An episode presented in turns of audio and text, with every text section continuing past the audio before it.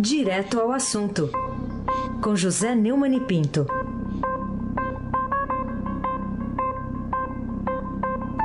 Neumann, bom dia. Bom dia, Raíssen Abac, o craque. Bom dia, Carolina Ercolim, Tintim, por Tintim. Bom dia. Bom dia, Almirante Nelson, seu pedalinho. Bom dia, Henrique, é Diego Henrique de Carvalho. Bom dia, Moacir Biasi. Bom dia, família Bonfim, Emanuel, Alice, Isadora. Bom dia, ouvinte da Rádio Eldorado 107,3 FM. Heisen Abac, o craque. Vamos abrir o seu comentário de carnaval com o bloco do, do Paulo Preto. A constatação de que Paulo Vieira de Souza, conhecido como Paulo Preto, tem influência política e, e prestígio.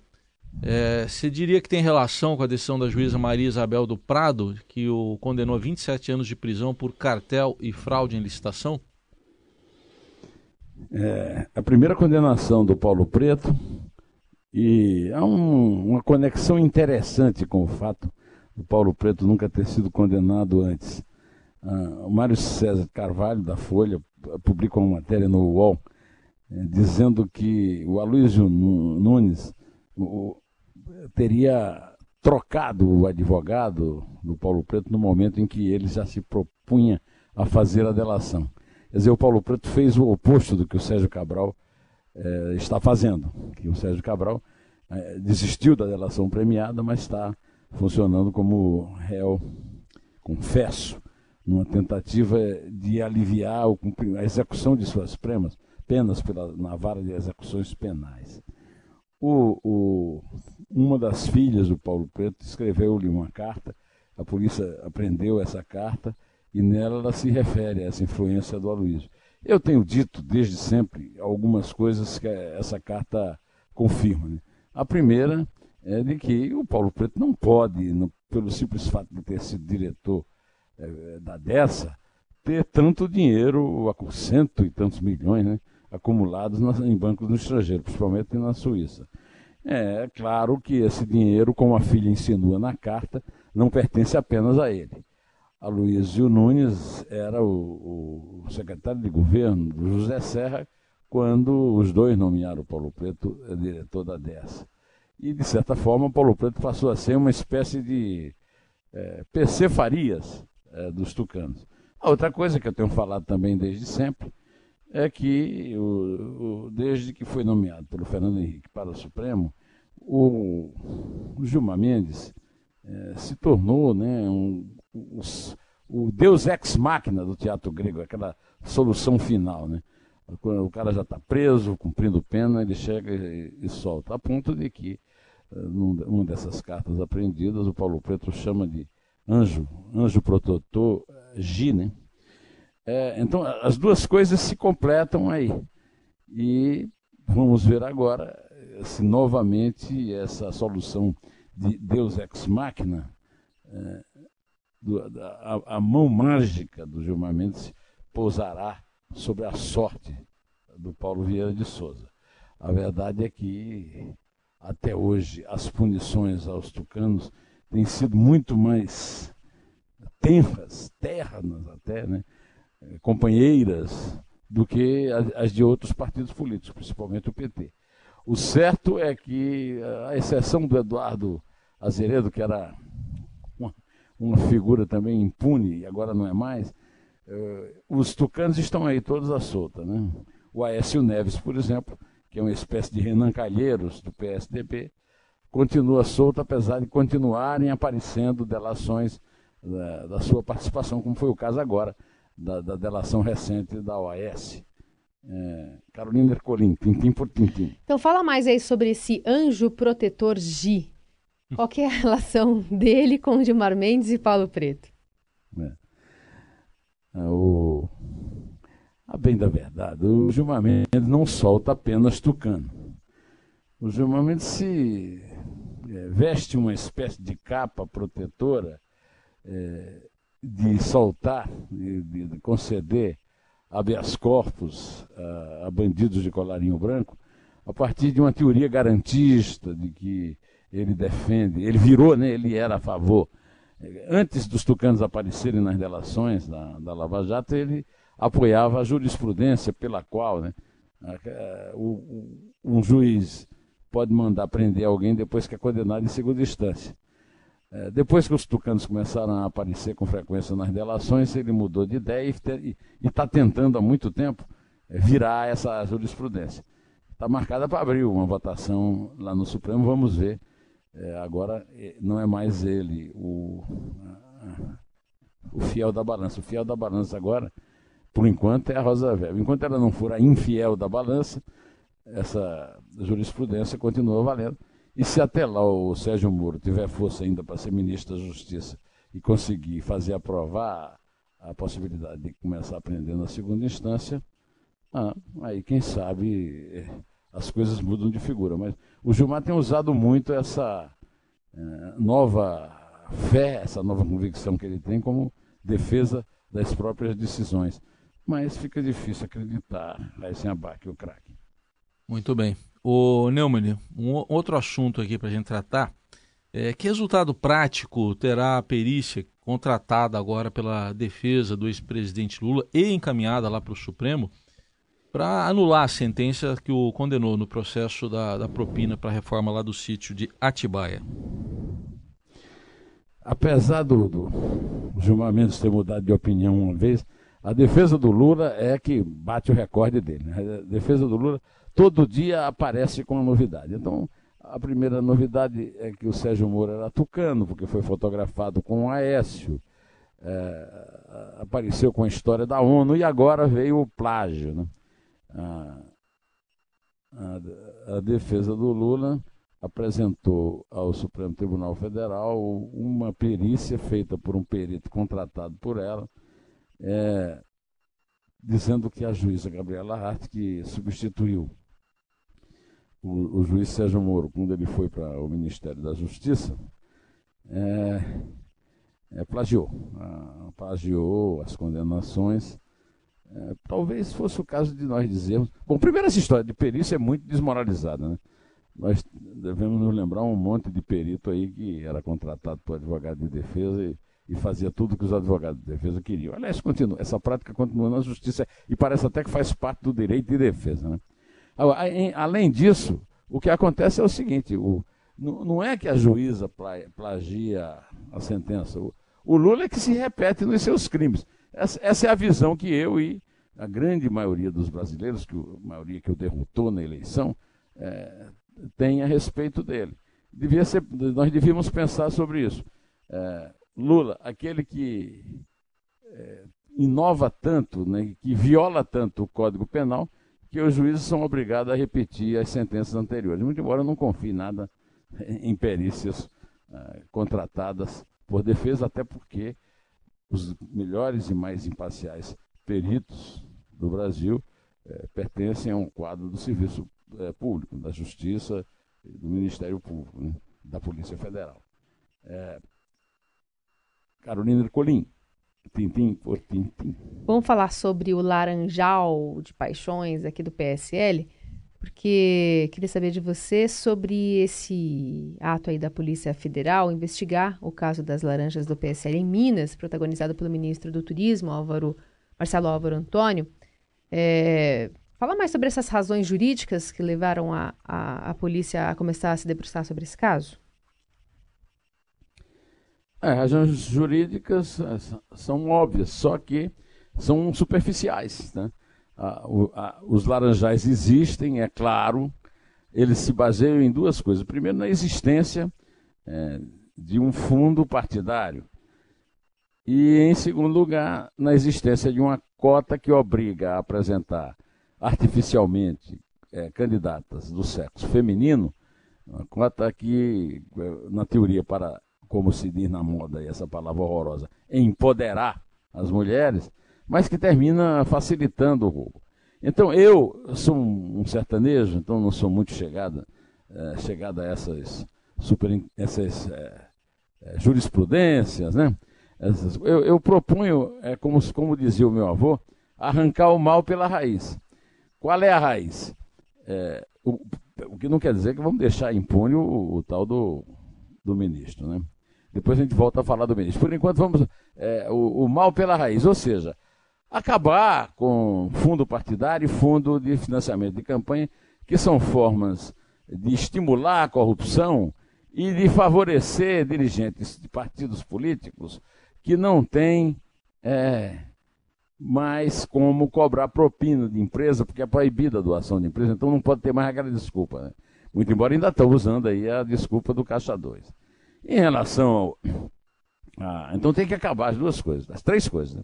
O, o fundo partidário, o fundo financiamento de campanha e a cota de mulheres, que me perdoem, a minha amiga a Carolina aqui presente, né? o, o na, na, apresentação de candidato, de vez que as mulheres não querem se candidatar, não tem o hábito de se candidatar, e não vai ser com cota que vai conseguir. Né? Agora, em relação ao ministro, o ministro faz parte de um, de um de uma elite no governo Bolsonaro que fala mal do Supremo. O Eduardo Bolsonaro dizia que o Supremo devia se fechar é, com um cabo um soldado e um jipe, mas na hora H o Flávio Bolsonaro apelou para para o Supremo e o Marcelo Álvaro Antônio, que tem prenome de mais e sobrenome de menos, né? pelo menos não usa os sobrenomes dele, né? É, apelou para o Supremo. Então, é, é uma, digamos, uma contradição em termos. Né?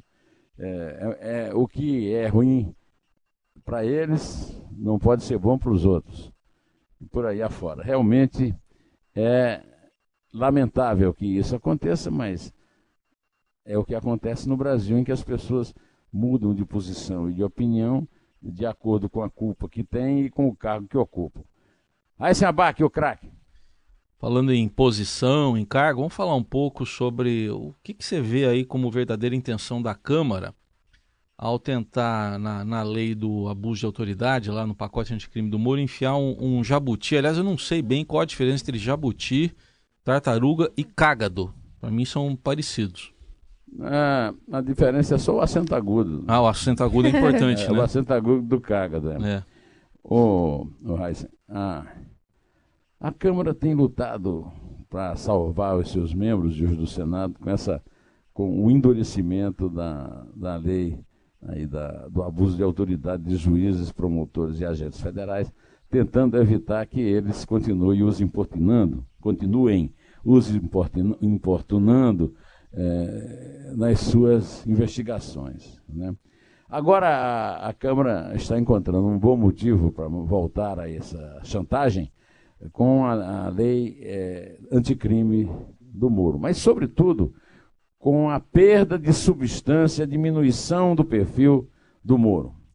Veja bem, eu tenho acompanhado assim, e, e, aliás, o, o Fausto Macedo escreveu um belo artigo sobre os riscos que o Moro corria assumindo o Ministério da Justiça, e estes estão se mostrando claramente. No momento em que um bando de irados das redes sociais derruba a nomeação de uma suplente do Conselho de Justiça, nomeada pelo ministro da Justiça, e o ministro da Justiça, com todo o seu perfil de herói nacional, não resiste e demite a suplente, se comportando como se ele, ele fosse o suplente do Ministério da Justiça, aí falar em pacote anticrime no Congresso é, é, é até despiciando, porque isso, o, o, o, Moro está perdendo toda a substância que ele tinha quando ele era simplesmente juiz e herói do povo, porque levava os ladrões para a cadeia. Agora ele diminui a sua importância, diminui o superministério que ele ocupou, porque foi obrigado a obedecer uma ordem do presidente para demitir a, a suplente de um conselho de vinte e tantas pessoas, é, indo encontro, inclusive, ao encontro, inclusive, indo contra a, o princípio básico da democracia, que é conviv a convivência com o contraditório, né, e o contrário. É, mas é, são, a, são as realidades do quadro político brasileiro que tem uma diferença enorme entre o real e o ideal. Carolina Ercolim, tintim por tintim. É isso. Aliás, eu não sei se repercutiu mais nas redes sociais o anúncio da Ilona ou a, o desconvite do Moro.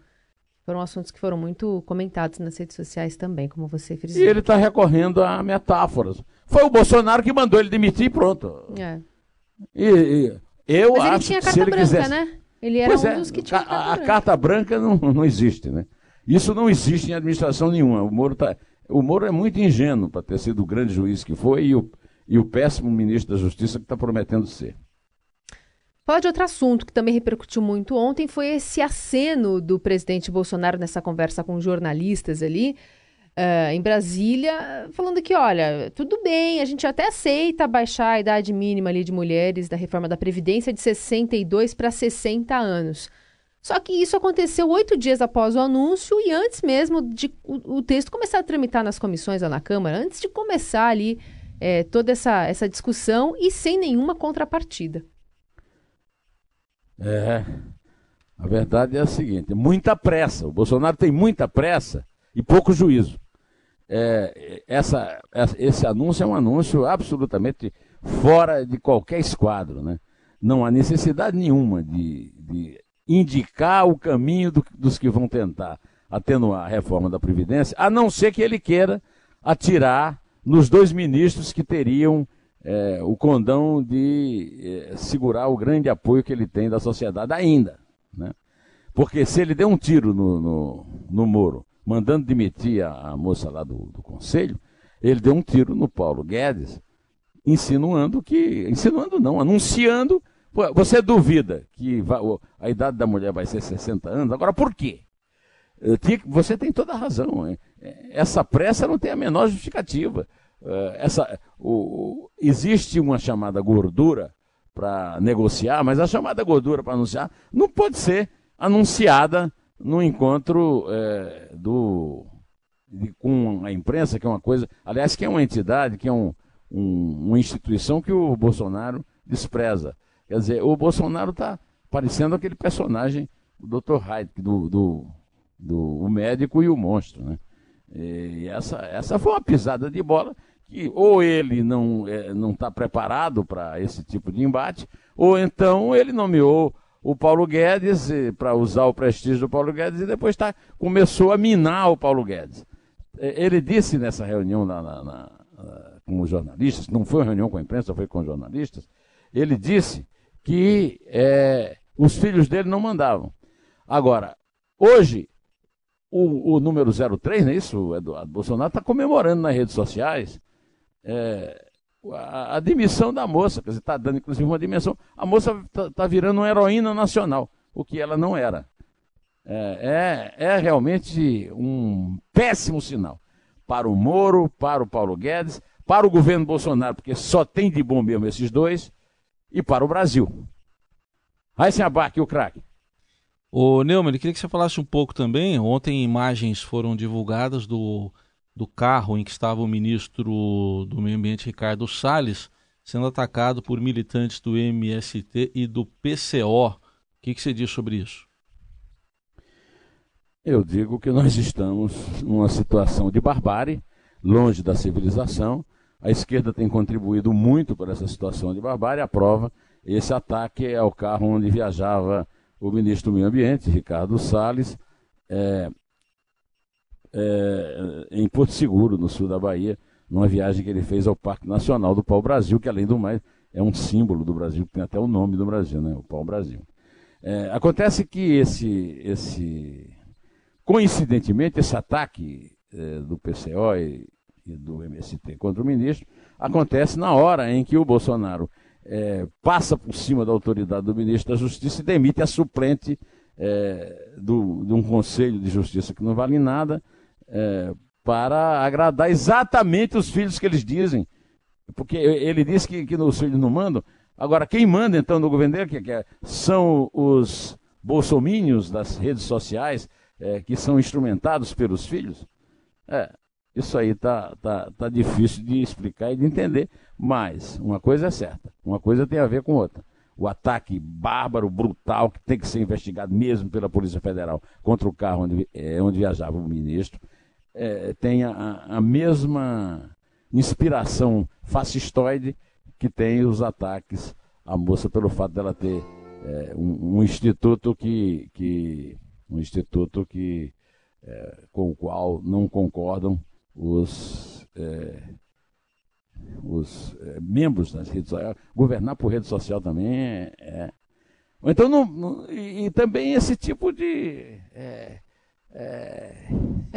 De tentar é, pôr panos quentes onde não precisa reunir um, um bando de jornalistas é, para dizer que está conversando com a imprensa, é, é, é, do arco da velha, né? Precisa ser muito idiota para acreditar nisso. Carolina Ercolim, tintim por tintim. Nelsinho, solta o som. Oi.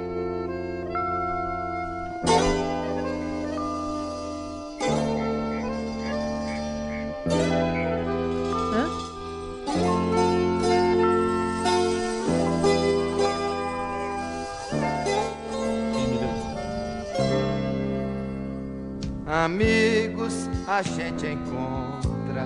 Vamos falar do Fagner? É Fagner que. Quem é, Quem é Fagner? Quem, é Quem é, é Fagner? O, lateral do Corinthians? Não? Ídolo de você de Nelson Volter. É. Fagner é meu ídolo, meu filósofo e meu amigo. É, tem, tem uma biografia tá, nova, né, dele assinada é, pela Tá saindo uma biografia da Regina Cheverria, a biografia dele escrita pela Regina Cheverria. Tá saindo por enquanto nos nos, o livro virtual, né? O, na, no Amazon e tal. Em abril é que vai sair a versão impressa.